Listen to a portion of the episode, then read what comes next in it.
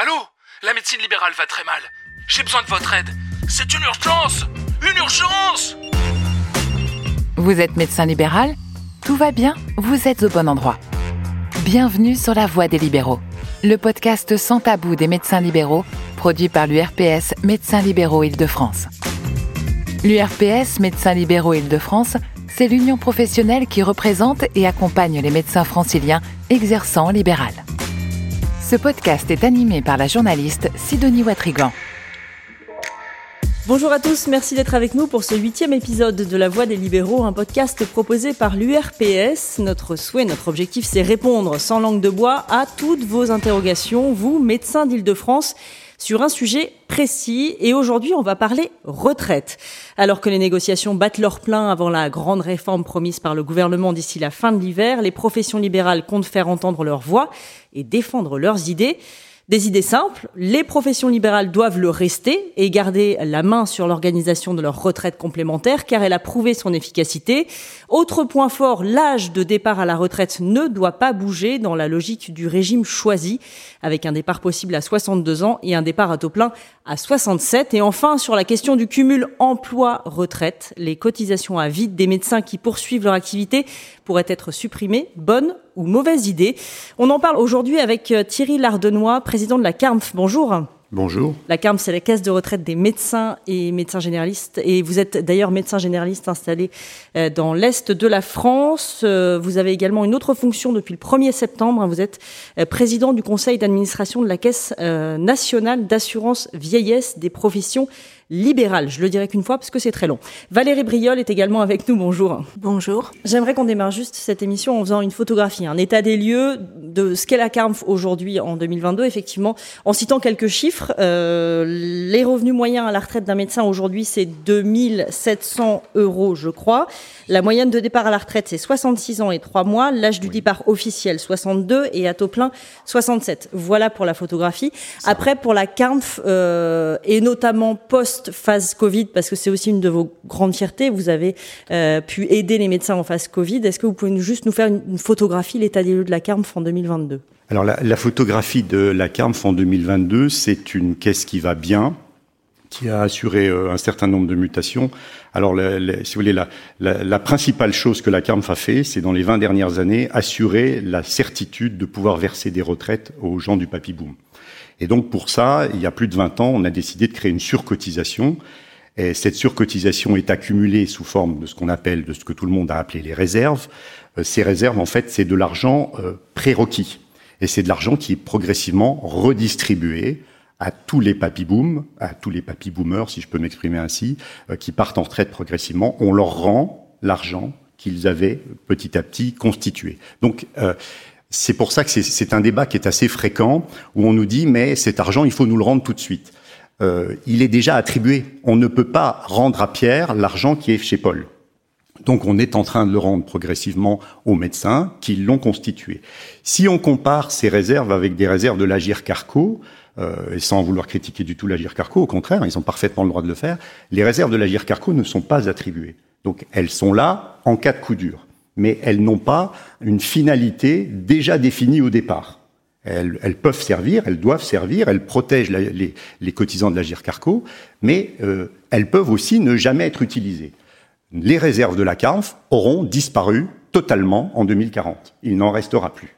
Donc la question qui se posera pour mes successeurs est de savoir soit euh, d'arrêter la surcotisation, donc de cesser de faire des réserves, soit de continuer à faire cette surcotisation et augmenter la valeur des retraites, soit d'utiliser l'argent dans cette surcotisation pour en faire autre chose. La surcotisation, elle correspond à la hausse évoquée par certains médecins de leur cotisation actuelle médecins Non, non, parce que ça fait plus de 20 ans, si vous voulez, on, on cotise au complémentaire à 10, hein, et euh, ça fait plus de 20 ans qu'on est monté progressivement à 10%. Donc euh, non, non, l'impression qu'ont les médecins, c'est que euh, on cotise toujours trop. Hein, de toute façon, on paye toujours trop, c'est clair pour tout le monde. Mais c'est un pourcentage du revenu. Donc le pourcentage du revenu, euh, il faut pour, pour, payer un pourcentage du revenu, il faut qu'il y ait revenu. S'il n'y a pas revenu, il n'y a pas de pourcentage de revenu. Donc euh, moi je trouve que c'est euh, si les médecins trouvent qu'ils payent trop, c'est une bonne nouvelle, ça veut dire qu'ils gagnent bien leur vie. Dans la réforme des retraites euh, qui se négocie et doit être mise en application à la fin de l'hiver, quels sont les enjeux pour vous? Bah, En fait, il n'y en a pas parce que nous, on a, on a un petit peu tout anticipé sur les, les, les problématiques. Euh, quand, on a, quand on a créé le, le, le temps choisi, euh, on a permis aux médecins de partir à partir de 62 ans. Euh, ça continuera à être le cas avec le, les mêmes formes de choses, puisque si vous voulez, nous, notre principe est de dire euh, chacun a le droit de choisir à quel moment il arrête sa carrière et comment il s'en va.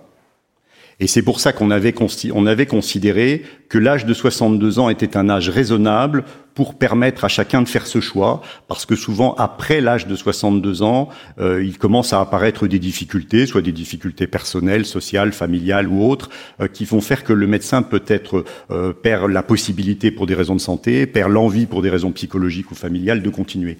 Donc on considérait que c'était l'âge charnière à partir duquel il fallait pouvoir euh, laisser un médecin faire ce choix.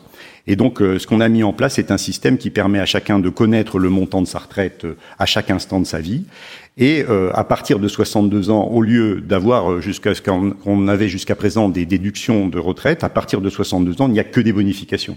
C'est-à-dire que si vous allez de 62 à 65, vous prenez 5%, et après 3% par an jusqu'à 70. Donc, euh, ça ne peut être que bénéfique. Ma, ma suppléante, euh, qui a pris sa retraite récemment, a travaillé jusqu'à cet âge-là, et elle a bonifié sa retraite de 1000 euros supplémentaires par mois. Parce que la retraite proposée à, à partir de 62 ans est peut-être 13 euh, ans de ça, euh, de ce, non, ce qu'attendent les la retraite, elle n'est pas, elle est pas en deçà. Elle, la, la retraite, l'âge théorique de retraite des médecins est de 65 ans. Donc à partir de nous, on a créé la possibilité de partir à 62 ans.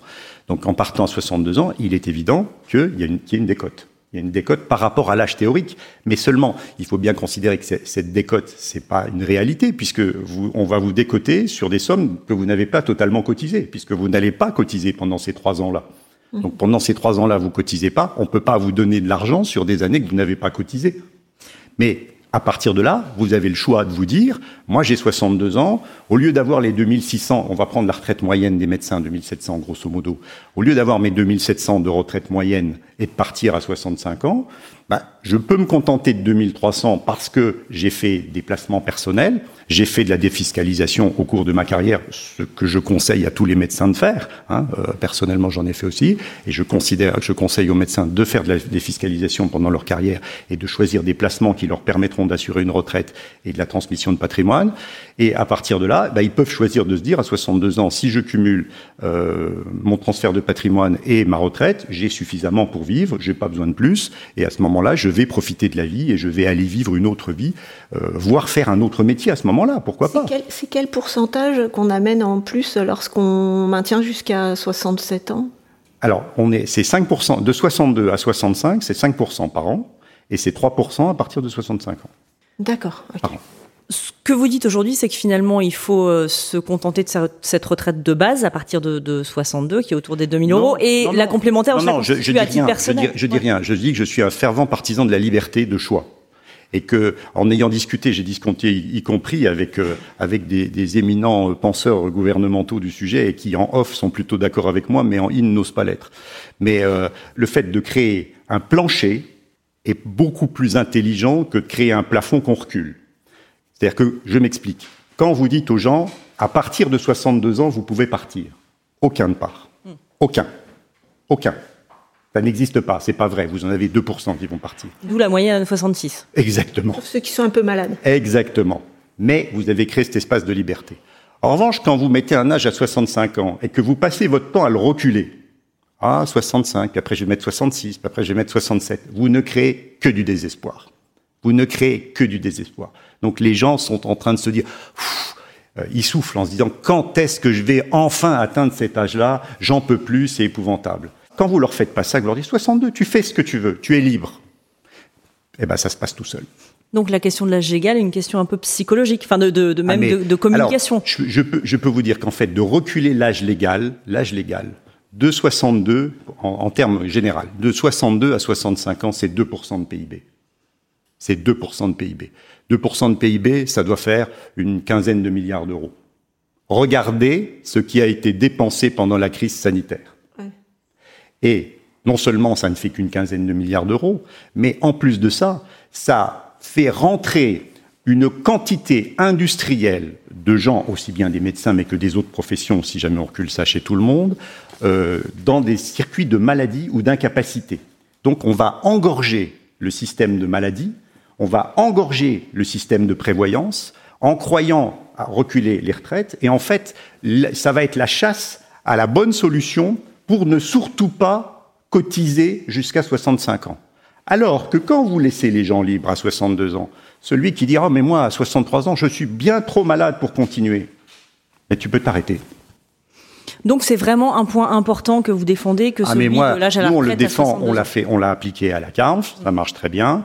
Euh, on, on l'a à la CNAVPL avec euh, mes, mes, collègues euh, pharmaciens et dentistes. Euh, on a on a mis au point une plateforme sur ce sujet-là et on a fait des propositions au gouvernement sur ce sujet-là. Et euh, on est absolument certain que la solution des retraites en France ne passe en aucun cas, en aucun cas, par une augmentation de l'âge de la retraite. Position très ferme. Valérie Briol. Moi, je me bagarrerai pas sur euh, cet âge. Je trouve que la décision est assez intelligente, en effet, puisqu'elle est en plus, euh, chacun euh, choisit son terme. Je sais que donc la retraite est composée de plusieurs éléments hein, la retraite de base, le régime complémentaire vieillesse et l'ASV. Et au sujet de l'ASV, donc on sait que les négociations étaient interrompues parce que était attendu un texte sur l'ASV qui n'a pas été donné et on aimerait euh, savoir si vous en savez plus sur ce sujet-là. Non, non, et puis euh, je vous dirais avec un peu un petit sourire euh, joker, euh, quand j'ai pris, vous savez, avec mon prédécesseur, les, les relations ont parfois été complexes avec les syndicats en ce qui concerne un certain nombre de, de sujets, dont, dont, dont l'ASV. Et moi, j'avais pris la position au départ de ne pas m'occuper d'ASV, sauf que si on me le demandait. Donc, quand on, me, quand on me le demande au niveau syndical, je donne mon avis qui est toujours le même depuis le début, qui n'a pas changé. Euh, en revanche, euh, en ce qui concerne l'ASV, je vous renvoie vers les syndicats puisque c'est euh, c'est la gestion syndicat et, et, et l'État qui gère ce, ce problème-là. Vous pouvez nous rappeler ce que veut dire ASV, l'acronyme? Avantage supplémentaire vieillesse. Voilà. Donc c'est une caisse un petit peu commune où euh, tout le monde non, c'est pas c'est pas c'est pas une caisse euh... commune. C'est c'est-à-dire qu'en fait, quand vous cotisez à l'ASV, enfin, on est maintenant tous les médecins depuis euh, les 50, les années 50 à peu près, je crois, de mémoire, je suis pas certain de la date, euh, sont obligés de cotiser à l'ASV. C'est un des un des triptyques de la de leur retraite. À partir du moment où un médecin met un euro, la caisse met deux euros. Donc euh, c'était présenté comme étant un avantage absolument considérable. Et euh, sauf que le problème, c'est que les points ont été distribués à une certaine époque de façon totalement inconsidérée, et que le régime, à un moment, euh, est malheureusement passé en déficit euh, très très grave, et qu'il a fallu rééquilibrer l'ASV au prix d'efforts qui ont été considérables pour la profession. Donc sur la question de la euh, réforme des retraites, je résume, hein, vous maintenez, enfin votre position c'est l'âge légal à 62 ans et la liberté de partir ou pas, oui. maintien de la spécificité des caisses libérales et de la retraite complémentaire et surtout un régime général juste et équitable. 100% des plus fragiles sont en dessous du plafond de la Sécu. Alors, ce qu'on explique si vous voulez, c'est que euh, dans la première mouture de la réforme euh, des retraites, il avait été prévu de faire une seule, de fondre tout jusqu'à euh, tous les plafonds, jusqu'à cinq plafonds de la sécurité sociale et au-delà même. Hein, donc tout était tout était fondu dans la dans, la réforme, ce qui faisait disparaître euh, disparaître les caisses.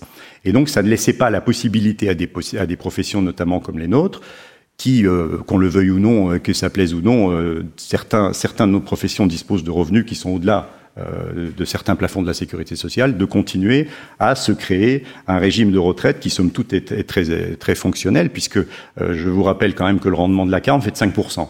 Donc je vous défie de trouver actuellement, et même dans le passé, un rendement financier à 5%. Bon, ça c'est, c'est une aparté.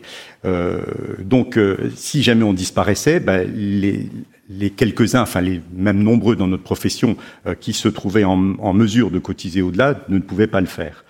Euh, or, quand on observe la, démographie française, on s'aperçoit que 95% des Français sont en dessous d'un plafond de la sécurité sociale, de revenus, et euh, 100% des plus fragiles. Donc, nous considérions qu'un régime de base universel à un plafond de la sécurité sociale créait une véritable solidarité des médecins, puisque nous y contribuions comme tout le monde, et euh, ça permettait d'avoir cette universalité souhaitée tout en permettant euh, aux médecins et un certain nombre d'autres professions libérales que, que, je défends aussi ici, euh, de continuer à avoir des caisses complémentaires et à les, à les gérer euh, avec une certaine, une certaine qualité. Et on a vu à quel point l'importance de ces caisses pouvait, euh, pouvait, être, pouvait être là, notamment pendant la crise du Covid, puisque vous vous êtes rendu compte que euh, on a réussi à prendre en charge euh, les médecins malades au premier jour, ce qui n'était pas prévu dans notre prévoyance, hein, donc euh, ce qui a généré des dépenses qui ont été quand même très très importantes. On a pu prendre en charge les familles qui avaient des, des difficultés pendant ce moment-là. On a pu prendre en charge des cotisations, ça a coûté une somme qui était quand même pas négligeable à la caisse. Et il faut bien comprendre que si nous n'existions pas en tant que caisse autonome, ces mesures n'auraient jamais pu être prises. Euh, il faut savoir que nous avons un fonds d'action sociale qui dépense euh, entre 3 et 5 millions d'euros par an pour aider les plus fragiles d'entre nous et qui sera, il serait difficile, dans le cadre d'un régime tout à fait universel, de faire comprendre les sommes dépensées, euh, puisque les médecins sont une profession particulière. On va passer aux, aux questions, il y en a une notamment dans la salle. Docteur Patrick Simon euh, euh, je vous remercie euh, d'être venu nous parler de, des retraites. juste une question pour savoir si la retraite réfléchit à la pénibilité au travail de certains confrères. Euh, chirurgiens, urgentistes euh, qui subissent euh, un stress quand même très important, des décalages horaires. Est-ce que cette catégorie de la population, qui a une moyenne de vie de à peu près, on a chiffré 6 ans de moins que la moyenne nationale, est-ce que cette population un peu fragilisée parmi les médecins pourrait imaginer de voir une possibilité de partir à la retraite si la pénibilité du travail est bien établie à 62 ans à taux plein? Le, thème de la pénibilité, c'est pas un thème qu'on peut gérer au niveau de la, caisse. C'est un, thème qui est, décidé de façon euh, syndicale et gouvernementale. Nous, euh, si on dit qu'il y a des textes sur de la pénibilité dans notre profession, on adoptera euh, les textes en question.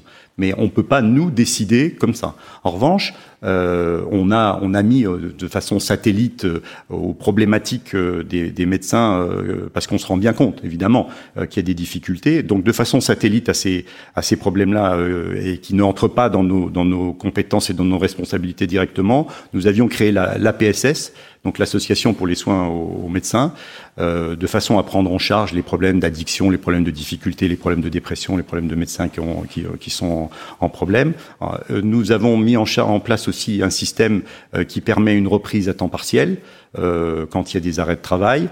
Euh, et puis, euh, on, favorise évidemment l'association MO, qui est aussi une association de prise en charge euh, de, de, des médecins.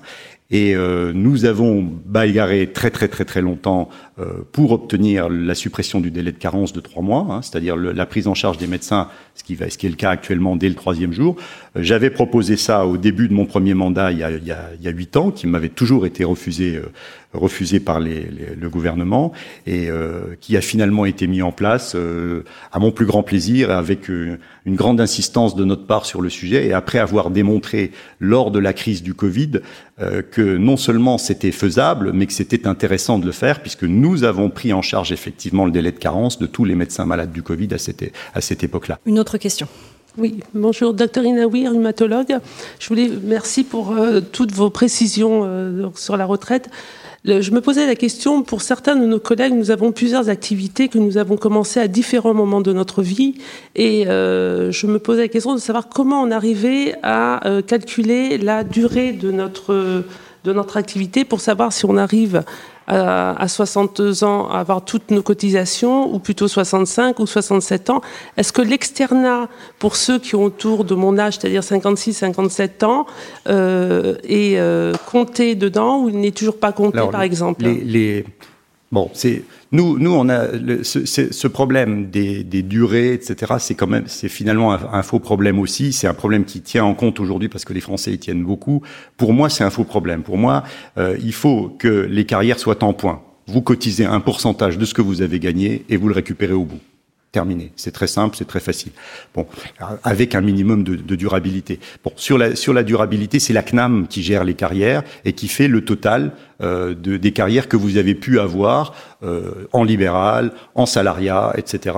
Et bien entendu, la durée totale des carrières est prise en compte. Si à 62 ans, vous avez la totalité de vos annuités, vous êtes en droit de faire valoir votre retraite à taux plein euh, à la CARMF. Parce que l'externat, ça, c'est pas, on, on, cotise pas à la CARMF, enfin, c'est ça, on cotise on cotise pas à la CARMF, on cotise, on cotise à, je crois que c'est la Carco ou je. Oui, coup, ça compte plus pour la retraite euh, Non, mais je crois que Madame Touraine a pris soin de, de supprimer toutes les, les petits circuits qu'on avait en écrétant euh, le volume des retraites euh, finales euh, que tu auras à la fin. Donc tout ce que tu auras cotisé quand tu étais jeune et comme c'était pas beaucoup, ça va disparaître. Oui. Parce que globalement, il me semblait que l'âge d'installation était autour de 35 ans maintenant. Euh, si on propose, non, je me trompe? Plutôt 32, mais 32. Donc à 62 ans, ils arrivent, ils ont 30 années d'activité. Ça paraît peu pour un départ en retraite à 62 ans. C'est pour ça que c'est les points qui comptent.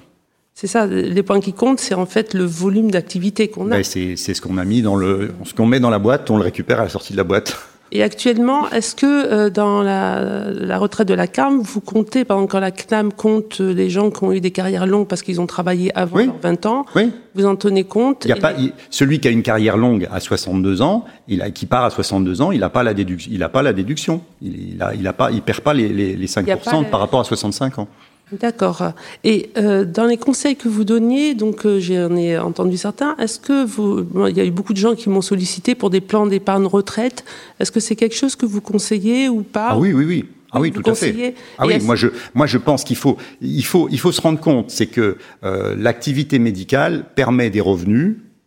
Je pense qu'ils sont pas suffisants. Si vous voulez, on reviendra sur le sujet tout à l'heure. Euh, permet, des, permet des revenus euh, qui vont vous donner un certain niveau de vie pendant votre carrière professionnelle il est bien évident que si vous ne comptez que sur la CARMF pour euh, vivre, enfin pour maintenir, maintenir votre niveau de vie à la fin de votre carrière professionnelle, c'est illusoire. c'est illusoire. Donc il est clair que euh, pour les médecins, moi je conseille, et j'ai toujours conseillé, moi je l'ai fait moi-même, de, de capitaliser à côté sur d'autres biens euh, il y a beaucoup de solutions. Les, les, euh, les organismes d'assurance et les banquiers proposent énormément de solutions possibles, euh, tout à fait légales, hein, bien entendu. Je ne pousse à aucune solution illégale. Hein, et prendre ces solutions, prendre ces solutions légales et les intégrer dans sa dans sa vie professionnelle en fonction des enfants. Nous, on, on conseille toujours les choses. C'est d'abord s'occuper de sa maison, acquérir sa maison, c'est une chose qui est importante. Deuxièmement, s'occuper de ses enfants pour les mettre les pieds à l'étrier. Troisièmement, créer un, capital pour euh, protéger, sa, retraite. Voilà. Et à côté de ça, il y a la, il CARM qui fait le reste. Et je pense qu'il faut absolument euh, le dire aux jeunes générations qu'ils ne brûlent pas tout, qu'ils ne brûlent pas tout, qu'ils pensent à demain. Je ne savais pas que vous étiez conseiller en gestion de patrimoine également. mais c'est bien. C'est effectivement de bons conseils. Euh, il y, a, y, a, juste un élément qu'il faut qu'on traite, qui est pas celui de la retraite, mais justement de cette transition du cumul emploi-retraite, qui est euh, l'objet de beaucoup de questionnements euh, qui ont été posés, notamment sur la plateforme. On peut écouter une première question. Bonjour docteur Lardenois, docteur Philippe Pizuti, rhumatologue dans le Val d'Oise. On a beaucoup parlé euh, de la suppression des cotisations de la CARMF pour les médecins qui vont être retraités et cumuler emploi-retraite.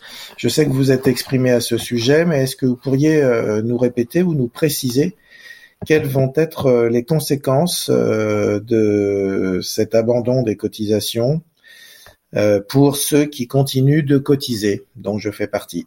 Merci beaucoup. Alors, bon, le, je, vais, essayer d'être assez, assez précis, assez synthétique. Euh, le cumul emploi-retraite euh, a toujours posé problème, enfin pose problème depuis le 20 janvier 2014, puisque la loi du 20 janvier 2014 établit que les médecins qui seront en cumul emploi-retraite, c'est-à-dire qui prendront une retraite à 65 ans et qui continueront à travailler au-delà de cet âge-là, euh, auront le droit évidemment de travailler, mais cotiseront cotiseront normalement sur leurs revenus euh, sans droit. Donc, c'est pas nous qui l'avons créé cette cotisation, c'est l'État. C'est la loi du 20 janvier 2014. Nous avons toujours dit qu'une cotisation sans droit était un impôt. Donc nous n'étions pas partisans de cette euh, cotisation. Et la CARF n'a jamais été partisan de cette cotisation. Néanmoins, comme elle existait, il a fallu trouver des solutions. Et nous, on a considéré, en créant, encore une fois, le temps choisi, c'est-à-dire la possibilité d'une retraite à 62 ans et de prolonger avec une bonification au cours du temps, que c'était une bonne réponse au fait de cotiser avec des droits, puisque quand on jusque-là, quand on cotisait euh, jusqu'à 65 ans, après 65 ans, vous n'aviez plus de droits. Nous avons créé la possibilité pour ceux qui ne prenaient pas leur retraite et qui continuaient leur carrière de cotiser avec des droits. Donc il se trouve deux situations aujourd'hui. Une situation où certains médecins continuent leur carrière sans prendre leur retraite. Et donc, ils accumulent des droits supplémentaires, les fameux 3%, jusqu'à 70 ans. 10 ans. Jusqu'à 70 ans. Ça, c'est la première situation. C'est la situation que la CARM conseille, hein, puisque euh, vous avez, vous, vous cotisez, mais vous avez des droits. Et jusqu'à présent, vous aviez une deuxième situation qui était de prendre sa retraite à 65 ans et de continuer à travailler en cumul. Mais dans ce cadre-là, le, le, montant du cumul, le montant des sommes gagnées en cumul, euh, donnait droit, enfin donnait obligation à une cotisation, la même que les médecins cotisants, et cette cotisation était une cotisation sans droit. Donc les médecins ne peuvent pas dire qu'ils ne savaient pas, puisque on a créé ces deux situations pour permettre aux gens de faire un choix. Soit je ne prends pas de retraite, mais j'accumule des points, soit je prends une retraite et je cumule, mais je paye des droits. Et encore une fois, je ne suis pas partisan du fait de payer des cotisations sans droit. Toujours est-il que, à partir du moment où on a abondé la caisse avec des cotisations sans droit, eh bien, figurez-vous qu'on ne me les a pas offerts. On ne m'a pas offert un appartement dans le 16e et on ne m'a pas offert une, voiture de service avec chauffeur. Cet argent-là a été reversé dans le pot commun et il sert à soutenir la valeur du point. Donc ça n'est pas de l'argent qui est perdu, y compris pour les, cotisants en cumul. Donc vous êtes contre le fait qu'on supprime alors, attendez, attendez, non, ça, ça va plus loin. Donc je dis, cet argent-là représente pour nous environ 200 millions par an. Si jamais demain on nous dit ces 200 millions-là, c'est fini, parce que les médecins en cumul ne paieront plus de cotisations. Tant mieux pour eux. Moi, je suis très heureux pour eux. Ça me pose pas de problème. Sauf que, comptablement, il me manque, il nous manque à toutes, à la profession, 200 millions. Donc, il existe un texte de loi. Je le cite de mémoire, je suis pas tout à fait sûr. On va voir, j'espère qu'on aura la réponse, qui est l'article 131-1 du Code de la sécurité sociale, qui dit que l'État, quand il supprime une entrée d'argent pour une institution, une instance sociale, doit le compenser. Vous avez fait un courrier dans ce sens. Voilà, donc j'ai demandé euh, à M. Braun et M. Dussopt de nous donner l'argent qu'on va nous retirer de l'autre côté. À cette heure, il n'y a pas de réponse. Oui, c'est ça. Aucune réponse. Donc, à cette heure, la caisse est déficitaire de 200 millions. Donc les 200 millions, il va falloir les trouver quelque part. Donc il y a une chose qui est claire, c'est que 200 millions, ça représente à peu près alors, en fonction du plafond qui sera décidé pour l'exonération de cotisation, entre 5 et 7,2% de la valeur du point de retraite. Donc, il est clair que la retraite baissera entre 5,2 et 7,2 du point de retraite si jamais le gouvernement ne compense pas cet argent-là. Ou que les cotisations augmenteront pour les actifs. Il faudrait qu'elles augmentent significativement pour qu'on puisse retrouver ces 200 millions. Ça représente 7% des, de tout ça, ça va représenter des cotisations. Non, non, non, non, non, non, ça, c'est sur les cotisations. Parce qu'il faut bien comprendre que qui va bénéficier de cette suppression de, de cotisations? Ce sont les cumulants. Les cumulants, ils sont 12 000. Ils sont 12 000. Bon. L'argument du gouvernement, c'est de dire que si on supprime ces cotisations, ils seront plus nombreux. Alors, on va y revenir après, si vous voulez. Euh, non, euh, c'est faux, mais ça, ça leur fait plaisir, c'est bien. Moi, moi, si on, le, on supprime cet, ar cet argent-là, cette entrée-là, moi, je, je, trouve ça très bien. Mais le souci, c'est que je ne peux pas demander aux cotisants d'aujourd'hui de financer un avantage pour les retraités d'hier. Euh, c'est quelque chose qui n'est pas, est pas concevable, surtout qu'on ne sait pas si ça durera ou si ça durera pas et comment ça se passera. Donc je ne veux pas dire aux cotisants, vous allez payer un pourcentage en plus. Donc il est bien clair que c'est sur la retraite et sur les retraités que ça va s'impacter. Et ça va s'impacter, je vous dis, je peux pas, on peut pas le fixer précisément parce que c'est, nous on fait des calculs précis, on quand on sera sûr de la réponse, on fera des calculs précis, ça sera entre 5 et 7,2% de la valeur du point.